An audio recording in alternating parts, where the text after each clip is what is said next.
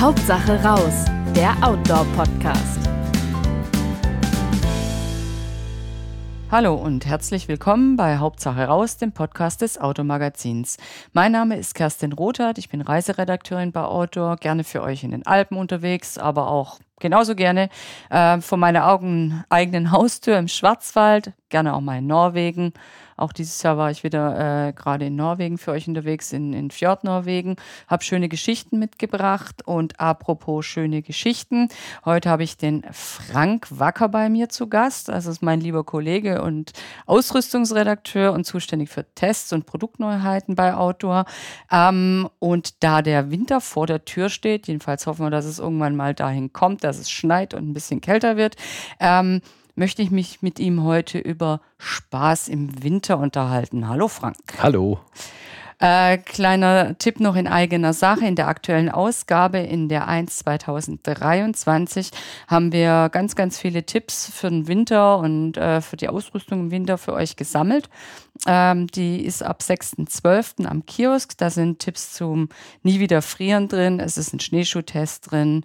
Ähm, es kommt äh, eine kleine Strecke über Merino-Produkte, also schön kuscheliges aus Wolle. Wir haben einen Wintersoftshell-Test drin und äh, als Flipcover, also als Umdrehheft, ähm, das Winterwelten, wo eine schöne Finnland-Geschichte drin ist und eine Schneeschuhreportage aus dem Ötztal und noch einige Tipps für noch mehr Spaß im Winter. Aber ähm, jetzt möchte ich einfach mal den Frank direkt befragen. Ähm, Gerade zum Thema Spaß im Winter und sich darauf freuen, wenn es draußen ein bisschen kühler und weißer wird. Auf was im Winter freust du dich denn am meisten? Also ich freue mich tatsächlich auf die kühle Witterung. Dann wollen wir mal hoffen, dass es losgeht damit. Genau. Ja, das muss einfach ich mag es nicht, wenn mir tierisch die Sonne auf den, auf den Pelz brutzelt und ähm, ich finde so das, das Klima im Winter sehr angenehm. Dann finde ich es im Winter auch unglaublich spannend, also die Natur nochmal neu, neu zu entdecken, weil dadurch, dass ja zum Beispiel kein Laub mehr auf den Bäumen hängt, sieht man plötzlich Sachen, die man sonst im Frühjahr und im Sommer halt nicht zu Gesicht bekommt. Ja, man hat andere, andere Aussichten auch, ne? genau. ne? weil man einfach mal weiter gucken kann oder an anderen Ecken gucken kann wie normal. Genau, also zum Beispiel ähm, klassisches Beispiel, der Uracher Wasserfall, wo ja einer der beliebtesten Wanderwege Deutschlands entlang führt. Den sieht man. Das sagen die Leute von der Alp, die aus dem Schwarzwald sagen was anderes. ja, da gibt es auch wunderschöne Wanderwege. ähm, genau. Den sieht man eigentlich im, im Frühjahr und Sommer nur, wenn man mhm. davor steht, aber wo der letzten Endes runterprasselt, das sieht man tatsächlich nur im Winter. Und was mir im Winter auch richtig gut gefällt, wenn man halt so einen schönen Mischwald hat, das Laub weg ist, dann kannst du durch den Wald laufen und du kriegst halt trotzdem Sonne ab, wenn die Sonne scheint. Mhm. mhm genau, das ist, finde ich, herrlich. Und wenn man unter der Woche unterwegs ist, dann hat man im Winter tatsächlich auch sehr, sehr viel Ruhe und wenn dann vielleicht doch mal Schnee liegt, ähm, ja, das ist natürlich auch wunderschön. Okay, ich sehe schon. Ja, ich muss dazu sagen, ich freue mich langsam auch, wenn es ein bisschen kälter wird. Ich habe gestern perverserweise im November noch eine Paprika im Garten geerntet. Ja, ja. Und äh, so, also ein bisschen Schneefall, ein bisschen kühlere Temperaturen wären ja eigentlich doch ganz schick. Ähm, wie bereitest du dich denn auf eine Wintertour vor, Frank? Was, was machst du da? Also letzten Endes bereite ich mich auf eine Wintertour genauso vor wie auf Wanderungen den Rest des Jahres über Zelttouren, des, den Rest des Jahres über. Die Ausrüstung verändert sich halt. Klar, man rechnet mit, mit tieferen Temperaturen oder in unseren Breiten halt noch stärker mit, noch stärker mit Schmuddelwetter. Und das beeinflusst dann natürlich auch das, was ich trage. Wenn ich zum Beispiel weiß, okay, es wird jetzt eher tagelang Schmuddelwetter sein, ich bin mit dem Zelt unterwegs, dann lasse ich die klassische Treckenhose eher zu Hause und, und, und ziehe gleich eine, eine gute Regenhose an, die sich komfortabel trägt, wo ich die mhm. Möglichkeit habe. Lange Unterhose drunter, so so, Wenn es käl kälter wird, genau, wenn es mhm. wärmer ist, reicht mir das oft auch, oft auch so. Und ich passe mich natürlich vom Zwiebelprinzip halt eher auch so drauf an, dass ich sage, ich kann ein breiteres Temperaturspektrum abdecken. Mhm, gehst du dann auch wirklich raus, wenn es so wirklich Sudelwetter ist? Also nicht richtig schön Schnee und kalt, sondern so, ja, Novembergrau und Dauerregen. Ja, klar, weil äh, ich meine. Dann sind noch weniger Leute in deinem schönen Laufwald sind noch, schon sind noch klar. weniger Leute unterwegs und ähm, und ich finde es auch grandios, wenn dann die Nebelfetzen so in den Wacholderheiden auf der, auf der Alp drin hängen. Ja, das ist manchmal dann richtig gespenstisch und äh, wenn einem der Wind um die Ohren pfeift, macht, ein, macht einfach richtig Laune. Okay, also Frank lässt sich von irgendwie grauer Brühe draußen nicht abschrecken. Das Nee. ist ja schön zu hören. Jetzt äh, angenommen, wir kriegen einen wirklich kühlen Winter. Was sind denn äh, deine Tipps, damit man nie wieder frieren muss? Das ist ja auch so eine nette kleine äh, Tippstrecke bei uns in der aktuellen Ausgabe dann, aber vielleicht kannst du da schon ein bisschen was zu sagen. Genau. Also der erste Tipp, der klingt erstmal für äh, bizarr. Das heißt, sich nicht zu warm anziehen. Oft ist so im Winter, man hat Angst vor der Kälte, ähm, man zieht sich super warm an, dann geht man raus, läuft los und dann läuft man eigentlich zu heiß. Und, Und schwitzt und dann als, genau als Ausgleich Mhm. schwitzt dann der Körper mehr und, und dann werden die Klamotten natürlich feucht. Und äh, je feuchter die Klamotten, desto geringer die Isolation. Wenn man dann zum Beispiel stoppt oder sowas, Pause macht, dann kann man ten, dann, dann fröstelt man natürlich schneller. Also Was mache ich denn, wenn ich jetzt äh, den Tipp von dir nicht gehört habe, nicht kannte? Ich bin, ich bin losgelaufen, komm verschwitzt irgendwo an und es ist doch frisch. Was würdest du dann äh, empfehlen? Alles ausziehen und möglichst trocknen lassen und sich so lange bewegen, bis es trockener ist? Oder Ja, es kommt ja letzten Endes drauf an, wenn ich jetzt irgendwo in der Wärme bin oder sowas, dann kann ich Ja, natürlich Sachen aus, äh, ausziehen und die trocknen, aber wenn ich jetzt irgendwo Pause mache und, und es ist frisch, dann, ne, dann sitze ich halt in meinen nassen, feuchten Klamotten da. Das Einzige, was man dann machen kann, ist, dass man guckt, dass man halt mm, was Warmes drüber, mhm. drüber zieht. Also die Isolationsjacke zum Beispiel mit Down- Mhm. und Kunstfaserfüllung, die gehört immer in, in den Rucksack. Also wir nennen das bei uns, äh, wir nennen es letztens Pausenjacke. Also in dem Mhm. Augenblick, in dem er stoppt, sofort die warme Jacke aus dem Rucksack rausholen, überwerfen, damit er warm ist. ja, sowas habe ich auf äh, Skandinavien-Touren auch grundsätzlich dabei, weil wenn es da in die Berge geht, selbst im, im August oder an einem, an einem Julitag, bist du manchmal froh über so eine Pausenjacke, wie du sagst. Ja. Genau. Und äh, wenn man merkt, dass man am, an Beinen zum Beispiel schnell friert, mittlerweile gibt es auch für Frauen isolierte Röcke Mhm. oder für Herren so Shorts, die sind auch klasse zum schnell überziehen. Sieht ein bisschen bizarr aus, wenn man das sagen darf, ne? aber, aber, aber- wenn es den Zweck erfüllt, ist es ja in Ordnung. Genau, also wenn, wenn mir warm ist, dann darf es auch ein bisschen bizarr aussehen. und es ist tatsächlich so, dass sich diese Sachen auch richtig, richtig gut verkaufen. Also das, die Leute, die es ausprobieren, die äh, scheinen so begeistert zu sein, dass es eben die, die Runde macht, verständlicherweise. Also für uns Ja, gehört das Und auch gerade durch die letzten zwei. Jahre, wo auch die Leute vielleicht bei schlechterem Wetter rausgegangen sind, weil das war ja die einzige Möglichkeit, was man so machen konnte oder durfte, sind vielleicht viele Leute auch aufs Wandern bei Sauwetter oder schlechtem Wetter gekommen und entsprechend hm, wird man dann viele mit diesen etwas bizarreren Hosen vielleicht sehen, wenn es kühler wird. Genau. Und, und ich finde, was halt im Winter auf jeden Fall auch, was man mitnehmen sollte, ist eine Thermoskanne mit einem heißen Tee oder Mhm. man kann auch sich eine heiße Suppe oder sowas einfüllen und die dann, dann mal schnell, schnell essen. Das tut einfach, das tut einfach bei Kälte richtig gut. Sitzkissen finde ich auch genial, weil dann kann man sich überall hinsetzen, ohne dass man vom Hintern her auskühlt oder der auch, der auch durchnässt. Kuschelige Mütze, Handschuhe, das sind alles so Dinge, ähm, die gehören im Winter einfach zur Grundausstattung. Das sind auch so kleine Wohlfühlgeschenke an sich selber, Ja. würde ich mal sagen. ne? Genau. Oder manchmal auch, wenn jetzt so ein Goodie zum, Goodie zum Essen, wo man sagt, oh ja, oh, meine Lieblingsschokolade, jetzt tut dann einfach gut. Mhm. Und schmeckt im Winter auch noch viel, viel besser als im Sommer. ja, Also Frank, Franks Tipp ist, sich selber was Gutes tun. Genau. Das ist ja schon mal, ähm, ja, das mal hört man gerne, macht man gerne, setzt man gerne um. Ähm, jetzt haben wir schon verschiedene ähm, Bekleidungen, Stücke angesprochen. Braucht man deiner Meinung nach denn zwingend eine Wintersoftshell? Also zwingend braucht man keine Wintersoftshell. Man kann zum Beispiel hingehen und mit äh, dickerer Unterwäsche seine Sommersoftshell wintertauglich machen. Bei den Einfach eine Winters- Schicht mehr drunter ziehen, die dicker drunter mehr ziehen, isoliert. vielleicht ein dickeres Vlies als, Mhm. als Zwischenschicht. Man merkt aber schon, also wenn man halt so eine Wintersoftshell Dreck. Da ist mittlerweile so, dass da die Hersteller verschiedene Materialien häufig kombinieren, dass man sagt, kälteempfindliche Bereiche, die werden stärker isoliert, da wo man sehr stark schwitzt, die werden aus besonders luftigen Materialien gemacht. Auch, auch fast halt ein bisschen dehnbarer, ne? Genau, dann, An verschiedenen Stellen. Genau, dann kommen viel Stretch, noch mehr mhm. Stretch-Einsätze äh, zum Einsatz. Und das ist dann zum Teil wirklich schon herrlich, wie angenehm sich diese, diese Softshells tragen. Das ist dann vom Gefühl mal so, wie wenn einfach eine, ein, eine Wolke aus warmer, warmer Luft umgibt und dann, wie, po wie poetisch. Ja, Frank. ja, ja. Und, und dann gibt es tatsächlich auch halt spezielle äh, Materialien, die halt darauf ausgelegt sind, dass sie Feuchtigkeit schnell abtransportieren, mhm. wo man dann im Vergleich zu einem klassischen Vlies tatsächlich merkt, die, die klimatisieren einfach noch besser.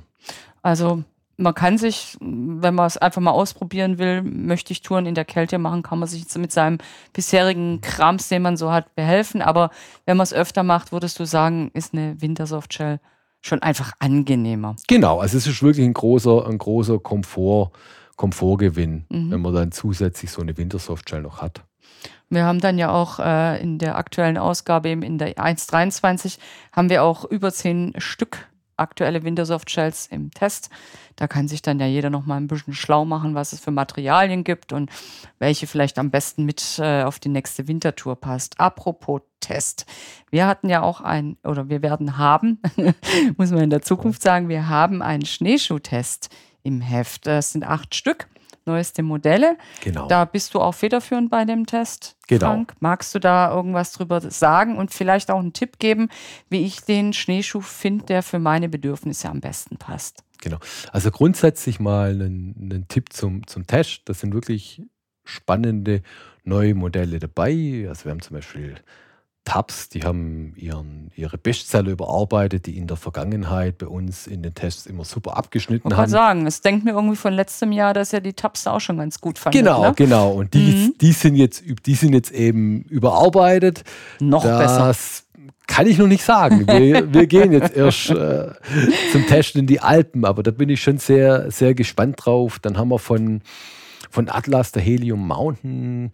Das ist ein Schnee, Schneeschuh, also den haben wir letztes Jahr schon getestet. Der geht Richtung ultraleicht, aber diejenigen, die den nicht kennen, also wirklich auch ein, ein klasse Teil und da sind wir natürlich auch gespannt, wie, äh, wie der sich jetzt im Vergleich zu den neuen, zu den neuen Tabs schlägt. Dann ist ultraleicht denn bei Schneeschuhen sinnvoll? Also ich hätte so ein Gefühl vom Gefühl, da würde ich sagen, lieber was Stabileres, äh, wenn es dann doch, ja, keine Ahnung, man, man tritt es ja mit den Füßen. Ja, also das, äh, der hält es schon aus. Und da muss man also, der wiegt so um die 1,5 Kilo, die anderen sind dann zum Teil bei, bei 2 Kilo. Mhm. 500 Gramm hört sich mal wieder nicht nach ganz so viel an, aber man muss ja immer im, im Kopf behalten, dass das Gewicht an den Füßen ja in etwa dem Fünffachen entspricht, was im Rucksack steckt. Das ist also Wahnsinn, das kann man sich genau, gar nicht vorstellen. Ne? Man merkt es ja gar nicht so, wenn man damit läuft. Also der Unterschied ist schon spürbar und das hängt damit zusammen, dass der, der Schwerpunkt einfach so weit von der Körpermitte weg ist bei den Füßen. Mhm. Und dann hebe ich ja letzten Endes beim Gehen, ich hebe ja jedes Mal meinen mein Fuß, mein Fuß an und ähm, bei Schneeschuhen bleibt dann auch noch der Schnee drauf. Ich wollte gerade sagen, das Gewicht genau. ist dann oft noch, wenn du so einen nassen, pappigen Schnee hast und hast den ganzen Schneeschuh voll, da bist du wahrscheinlich froh um ein leichtes Modell, das dann nicht noch genau. von sich aus schon mal 500 Gramm mehr wiegt. Und, und, und klar, der ist halt, äh, also wenn jetzt jemand irgendwie im Winter 100 Tage mit Schneeschuhen läuft und äh, fünf Meter hohe äh, Steilstücke oder sowas runterspringt oder sowas, da würde ich dann auch was, was Robusteres nehmen. Das ist wie bei wie bei aller, aller Ausrüstung. Niedriges Gewicht bedeutet in der Regel immer auch nicht so strapazierfähig mhm. und äh, erfordert dann in der Regel auch ein bisschen mehr Know-how, was eben der Gebrauch damit umgeht. Deshalb, also wenn jetzt jemand sagt, hier, ich möchte mit dem Ding äh, einfach rumtrampeln, wie es mir gerade passt, dann würde ich eher auch ein robusteres Modell nehmen. Wenn man jetzt eher der sehr sportliche ist, der mit Highspeed die Berge hochheizt oder sowas, dann lohnt sich natürlich so ein Leichtmodell.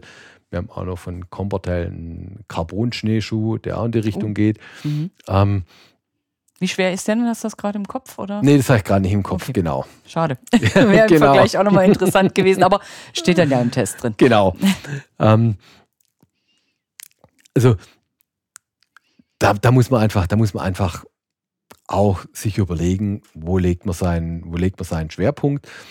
Dann gibt es ja Schneeschuhe häufig in unterschiedlichen Größen. Die, richtet sich, die Größe richtet sich so ein bisschen nach dem, nach dem Gewicht. Also eine Frau mit knapp 50 Kilo, der reicht ein kleineres, eine kleinere Fläche für genügend Auftrieb wie jemand, der 100 Kilo wiegt und vielleicht dann auch noch einen 30 Kilo Rucksack dabei hat, weil er auf einer mehrwöchigen Wintertour ist. Grundsätzlich muss ich sagen, auch da sollte man halt gucken, dass man einen guten Kompromiss aus Wendigkeit und, und Größe findet, weil natürlich ein großer Schneeschuh, äh, wenn ich da irgendwie durch dichtes Gestrüpp oder sowas laufe, der bleibt natürlich dann auch mal eher, eher hängen. Haben jetzt im Test vor allem die mittleren Größen. Was muss ich denn grob ausgeben für einen guten Schneeschuh? Hast du da eine Hausnummer? Ähm, das kann ich dann auch verraten, wenn der Test fertig ist. Aber in der Vergangenheit hat sich gezeigt, also ja, nur so grob. Also genau. ich brauche jetzt keine also, genaue Vermisszahl, nur dass man weiß, was auf einen zukommt. Um die 200 bis 300 Euro sollte man rechnen. Ich habe jetzt mhm. noch ein paar günstige Modelle bestellt, die um 100 Euro kosten. Die sind aber noch nicht da. Deshalb okay. kann ich noch nicht sagen, wie gut die funktionieren. Ah. In der Vergangenheit war es so, dass die günstigen Schneeschuhe eher weniger zu empfehlen, zu empfehlen waren. Also wo ich dann auch schon dachte, also okay, wenn jetzt jemand mit so Schneeschuhen das erste Mal zum Schneeschuhlaufen geht, der wird es nie wieder machen, mhm. weil das macht keinen Spaß. Also gar nicht so, dass sie nur nicht so lange halten, sondern die machen einfach weniger Freude. Die machen einfach weniger Freude. Ja, also es geht ja beim, beim, beim Schneeschuh darum erstmal, dass die Bindung den Schuh so gut umschließt, dass die Kraftübertragung auf den Schneeschuh funktioniert.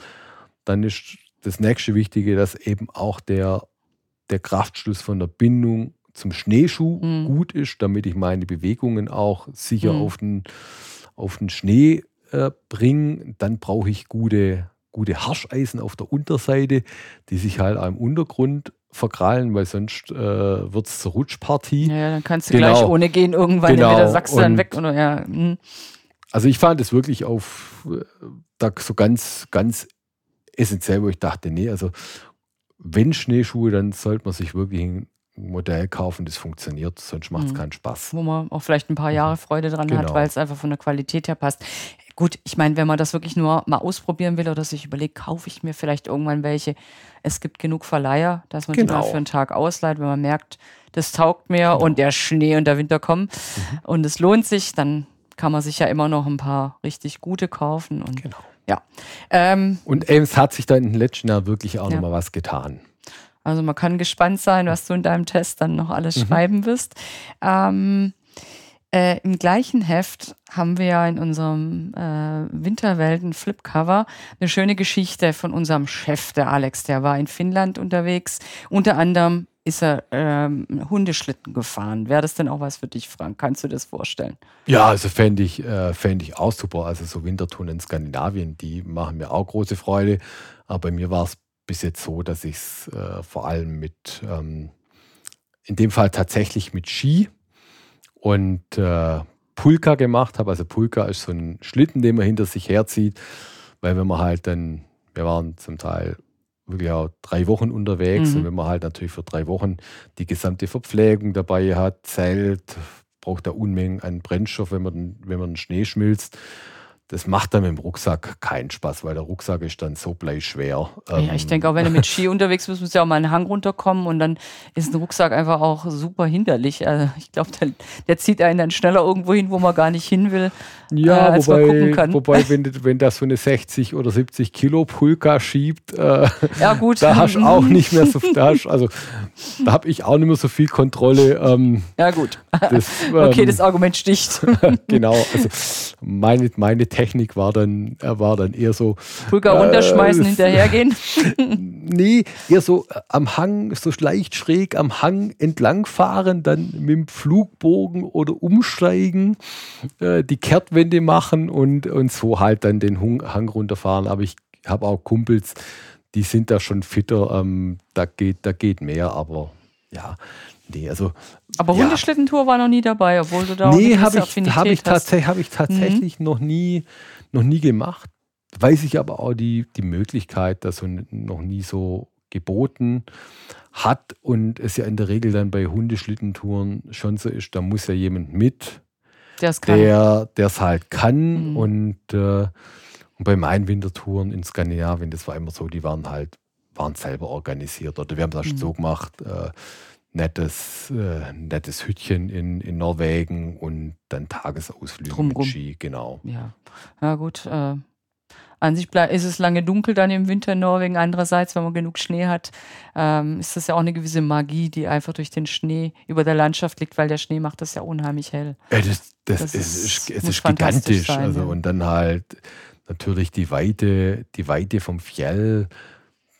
Also mein Tipp wäre da schon, also eher Richtung halt März, April mhm. hinzugehen, weil dann sind die Tage länger. Dann Wieder ein bisschen die, länger, ja, das stimmt. Sind die Tage auch wärmer, da wird es mhm. nur nachts, äh, nachts so kalt. Es ist eine super Jahreszeit. Ja, klingt auch schön. Also, wenn es bei uns nicht richtig hinhaut mit dem Winter, vielleicht müssen wir doch nach Skandinavien. Ähm, ja, und wir haben auch eine, eine, schöne Tippsammlung, was man hier im Winter schön machen kann, mhm. ist auch in unserem Winterwelten Flipcover drin. Da findet man vielleicht auch den einen oder anderen überraschenden Tipp, auf den man so nicht kommt, was man so Tolles im Schnee anstellen kann, um mhm. das noch mehr zu genießen. Ähm, was sind denn deine Pläne ganz persönlich äh, für den nächsten Winter, Frank? Hast du also, irgendwie eine größere Tour geplant oder mh, mm, wieder deine Uracher Wasserfälle, wenn möglichst wenig Leute da sind, du schön gucken kannst? Oder? Also diesen Winter habe ich jetzt bis jetzt tatsächlich noch, kein, noch keine größere Tour geplant. Wir gehen jetzt eben zum, zum Schneeschuhtest ein paar Tage in die Alpen, da freue ich mich schon drauf. Und ich mache es im Winter ganz oft auch dann so, ich gucke einfach spontan, mhm. was sich tut. Also wenn wenn Schnee fällt oder sowas, dann heißt es, okay, Schneeschuhe oder Ski einpacken und dann mit, mit Zelt und Rucksack losziehen. Ähm, aber jetzt weiß ich, ich weiß von ein paar Jahre her oder sowas, da war es nach Weihnachten so warm, mhm. da, da, bin ich im T-Shirt gewandert. Ja, ja. Das ist also. Ja, momentan ja, ist schon ein bisschen schwierig mit Winter, das muss man schon sagen. Ne? Also, ich finde es auch gar nicht schlimm. Es ist halt die Jahreszeit, in der wir, in der wir leben und äh, oder, oder sagen wir das Klima, in, in dem wir leben. Und das Wichtige ist doch einfach, dass man rausgeht und dass man das genießt, was man, was man machen kann. Und manchmal ist auch, es liegt kein Schnee, aber es ist zapfig kalt. Das macht ja auch richtig. Das ist auch schön, wenn der so gefrorene Spaß, Lauf unter genau. den Schuhen knistert. Ja, das genau. finde ich auch mal was Feines. Das muss ja. ja noch nicht mal Schnee liegen. Das, das knirscht dann auch ja. so schon mal schön. Und, und manchmal hat man ja dann doch auch, letztes Jahr hatten wir ja auch mal so mehrere Tage, wo es so richtig kalt war, wo dann tatsächlich auch die Wasserläufe angefangen haben, so richtig zu gefrieren. Und es ist dann auch wunder, wunderschön, da an Bächen entlang zu, la zu laufen, die man letzten Endes vom Sommer nur kennt, wenn halt Wasser fließt. Mhm. Und dann hat man da plötzlich seine, seine Eisskulpturen. Ich finde im Winter auch, da kann man unheimlich kreativ sein, um, um auch bekannte Landschaften nochmal ganz neu zu entdecken. Okay, ich sehe schon, das ist ein dicker, fetter Aufruf, eigentlich, eigentlich immer rauszugehen, aber ja. das im Winter auch nicht äh, sein zu lassen. Wenn du denn so eine Tagestour machst, äh, angefangen, du siehst, oh, morgen hm, könnte schön Schnee geben oder eine schöne Nebelbank irgendwo liegen, wenn du das so schätzt. Was äh, kommt denn auf alle Fälle in deinen Tagestouren-Rucksack mit, damit du dich unterwegs wohlfühlst in der schmuddligeren Jahreszeit. Genau, also da ähm, wiederhole ich mich natürlich zum Teil wieder eben. Ja, ist entweder, so. entweder, entweder die, die Thermoskanne mit dem Tee oder manchmal meist, also ich nehme dann einfach einen leichten Gaskocher mhm. mit, testen wir in der Ausgabe 2 ah. oder testen für die Ausgabe 2 ähm, und leichten Topf oder sowas, dass ja. ich mir halt schnell was, was warm machen kann. Dann ist öfters auch mal so, dass ich einfach ein ganz leichtes Tart mitnehme, weil das kann man sich dann über, über den Mittag schwind mit ein paar Treckenstöcken, kann man sich das aufstellen, sich drunter setzen, dann hat man zum Falls Beispiel es doch mal Wind. Und, genau, Wind und Wind, Wind ja. und Nässeschutz. Mhm. Da mache ich es dann oft auch so, dass ich eine leichte Isomatte dabei habe, die ich wirklich dann, die einfach noch mehr Komfort bietet, zum Beispiel als ein, mhm. Als ein Sitzkissen. Als ein Sitzkissen, genau. Mhm. Dann natürlich zu der Jahreszeit immer eine gute Stirnlampe, weil wenn man dann vielleicht doch mal wieder was Neues entdeckt hat, wo man denkt, ah, da, da will ich jetzt noch hin, ja. das will ich mir nur noch angucken oder sowas. Oder zu lange den, den gefrorenen Wasserlauf angeguckt ja, hat. Genau, äh. und dann die Zeit vergisst und plötzlich merkt, oh Mist, es wird dunkel oder sowas dann hat man einfach genügend, genügend Licht, um dann trotzdem noch sicher heimzukommen. Was macht man dann, äh, angenommen, oh shit, jetzt fängt es doch an zu dämmern, eben zu lange irgendwo an einer schönen Stelle gewesen, habe aber meine Stirnlampe nicht dabei. Hast du da auch noch einen Tipp auf Lager? Ja, das Handy hat man in der Regel ja das immer Handy, dabei. ja, okay. Ähm, und ähm, das ist ja mittlerweile schon auch stark, was da die, ähm, die Lampen leisten. Und ich würde halt auch da beim Handy im Winter immer gucken, dass man vielleicht noch eine Powerbank mitnimmt. Mhm. Dass wenn es kühlt ja auch schneller aus. Also, genau. ja so, also ich war jetzt auch letztes Wochenende auch mit dem Zelt draußen. Da hat man mhm. am nächsten Tag richtig gemerkt, das Handy, das war unheimlich lahm. Ja, ja, also wir genau. waren in der Ecke, wo dann auch wirklich fett mhm. Frost war über mhm. Nacht. Mhm. Und das Handy, weil schöne Frostbilder machen, oh, es ist aber arg lahm, weil es einfach ja nicht richtig schön warm gelagert gewesen war über genau. Nacht. Genau. Ne? Also eher dann, eher dann auch am, am Körper. Mhm also tagsüber am Körper halten, wo es einfach Wärme, wo es Wärme abgibt, abbekommt. Powerbank mitführen, dass man es zur Not genau. nachladen kann. Mhm. Ähm, ja, gut, und wenn es Schnee hat, dann hat man auch, wie gesagt, wie in, in, Skandinavien, so eine Beleuchtung von unten oder von den Bäumen her. Sieht auch ein bisschen mehr, aber sonst, klar, als, als guter Tipp, lieber doch mal die Stirnlampe mitnehmen, trägt ja nicht viel auf. Falls man in was reinkommt, dann hat man die auf alle Fälle genau, selbst dabei. Und was ich mir halt auch grundsätzlich, wo ich schaue, wenn ich irgendeine Tour plane oder sowas, wo gibt es Möglichkeiten, halt eine Abkürzung mhm. in Anführungszeichen einzunehmen, dass man sagt, okay, ich komme wieder schnell runter ins, äh, schnell runter ins Tal aus dem. Nach so Schutzhütten guckst du da auch extra? Gibt es ja immer wieder so Unterstände, wo man wenigstens eine Bank hat, dass du sagst, du legst die Tour auch ein bisschen an Schutzhütten hin oder? Also mache ich jetzt mache ich jetzt weniger, ja, weil wenn ich, wenn ich, genau, wenn ich, wenn ich aber wenn ich sage, okay, ich bin mehrere Tage unterwegs, also dann äh, schlafe ich halt im Biwaksack mhm. oder im Zelt. genau. da hilft, aber da hilft dann nur weißes Zelt auf weißem Grund. Ne? genau. ähm, ja, jetzt haben wir echt äh, ganz, ganz viel gehört und ich finde, du hast auch so richtig Lust drauf gemacht, vielleicht dann bei Suddelwetter oder sogar bei Schnee, wenn wir ihn haben, richtig loszuziehen. Da hat man jetzt richtig Bock drauf gekriegt. Ich hätte von dir jetzt gerne noch einen wunderbaren Tipp für ein schönes Winter-Micro-Adventure. Also wer den Begriff nicht kennt, das sind so kleine Abenteuertouren von vielleicht auch nur eine Stunde bis äh, auch mal zwei Tage, wo man einfach vor der Haustür was erleben kann, wenn man sich wirklich traut, sei es übernachten im Wald oder man geht einen unbekannten Pfad zu einer Tageszeit, die man nie gegangen ist. Und da gibt es bestimmt für den Winter auch ganz schöne Ideen. Genau, also eben das, was ich vorhin schon mal angesprochen habe, zum Beispiel das, also wenn es mal länger richtig kalt ist, zu gucken, hey, ähm, Gibt es vielleicht irgendwelche Wasserläufe, die, die schön gefroren sind, wo ich dann am Moos meine, meine Eisskulpturen habe? Ähm, das ist zum Teil wirklich so wunderbar, wie das dann aussieht. Fotografierst du das dann auch, um es im, Kopf zu behalten? Oder ist das so eine Momentaufnahme nur für, für dich, für deine Seele, für deinen Kopf und du sagst, das lege ich in meinem Kopf, auf meiner Kopffestplatte ab? Genau, also ich mache es tatsächlich so, dass ich das auf meiner Kopffestplatte ablege, weil ich dann merke, wenn ich fotografiere, dann bin ich irgendwie ganz schnell in dem drin, boah, das muss das perfekte Bild werden, ah, mhm. wie, vom, wie vom Heft her. Und dann ist es bei mir tatsächlich so, dann bin ich so in diesem Bildmodus drin, ähm, dass ich die Welt um mich rum vergesse. Das hat ja vor 20 Jahren dazu geführt, dass ich mal diesen einen berühmten Schritt auch zu viel nach hinten gemacht habe, wo es dann senkrecht in die Tiefe ging. Wo, wo dich der Rucksack gerettet genau, hat. der gut gefüllte. Ähm, ja, genau. ja. Und, und deshalb ist bei mir tatsächlich mittlerweile so, dass ich das auf der Hirnfischplatte mhm. abspeichere Und ich merke auch tatsächlich, das kann ich auch wieder, auch wieder abrufen. Ah, ja. Okay, oder wenigstens die Stimmung. Ne? Ich glaube, das ist auch ja. die Stimmung, die man in so Momenten abruft. Darum geht es so bei Micro Adventure auch, genau. mal in Details reinzugucken und es vielleicht gar nicht so, ach, mit der Welt unbedingt zu teilen, sondern mit sich zu teilen genau. oder für sich zu genießen. Also, und, und Nächte im Winter, also so ein Biwak im Winter, das ist auch gigantisch. Mal dieses, einfach diese frische, kalte Luft einzuatmen oder dann unter Umständen doch unter diesem intensiven Wintersternenhimmel dann, sagen, dann nachts, aufzuwachen. Nachts ist das ja oft so klar, dass man die genau. Sterne noch mal ganz anders sieht als jetzt im Sommer, wo doch vielleicht ein Dunst irgendwo Das ist Wahnsinn. Das ist ja zum Beispiel so eines der beeindruckendsten Wintererlebnisse meiner Frau. Ich sage, war Wahnsinn. Also der erste Sternenhimmel im Winter, der äh, draußen beim Zelt, der hat sie echt geflasht. Also so Sachen würdest du empfehlen oder gehst du auch manchmal raus und, und ähm, machst so Campfire Cooking, also kochst am Lagerfeuer im Winter was Feines oder ist das nicht äh, eher nicht so deins? Also ich bin nicht so der Lagerfeuer-Kochmensch, also mhm. Feuer machen und da drum rumsitzen und sowas, das finde ich schon auch super. Auch das ist im Winter toll.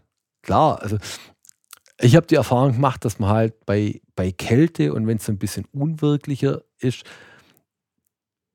da nimmt man diese Dinge viel, viel intensiver wahr. Da weiß mhm. man so ein wärmendes Feuer oder auch eine, eine warme Decke, die man dann, dann überwirft, ähm, viel, viel mehr zu, zu schätzen, wie halt, wie halt bei milder Witterung. Das ist irgendwie der, der Urmensch mit seiner ja. Urangst vor. Ja keine Ahnung, äh, Wölfen, Yetis, ich weiß nicht, was noch im Dunkeln lauern könnte. Ne? Ich denke, das ist so ein, so ein Bedürfnis aus, sich am Feuer zusammen zu finden. Das, und, und das, das kommt vielleicht im Winter auch nochmal mehr raus, weil es einfach insgesamt dunkler ist. Das und, also mir geht es tatsächlich, also ich bin jetzt niemand, der gerne friert. Ich mag ja. schon, ich mag, ich mag schon, ich mag schon warm und ähm, das finde ich am Winter auch toll. Also vor Kälte kann ich mich echt gut schützen.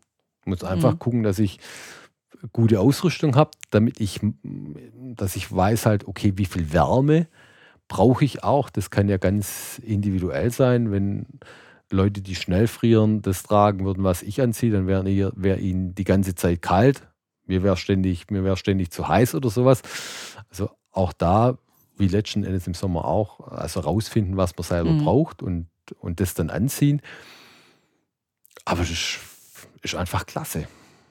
Okay, also es gibt äh, keine zu kalten Temperaturen für einen Frank, eher äh, zu warm ist das Problem. Und ähm, ich finde, du hast jetzt auch so richtig Bock gemacht, wieder rauszugehen. Und jetzt kann man sich auch wirklich auf die ersten Schneeflocken freuen und vielleicht auf die ersten paar kalten Nächte mit einem schönen Sternenhimmel. Mhm. Vielen Dank, du hast jetzt wirklich ähm, Lust drauf gemacht, das wieder mal auszuprobieren und neu anzugehen, Wintertouren und immer wieder rauszugehen.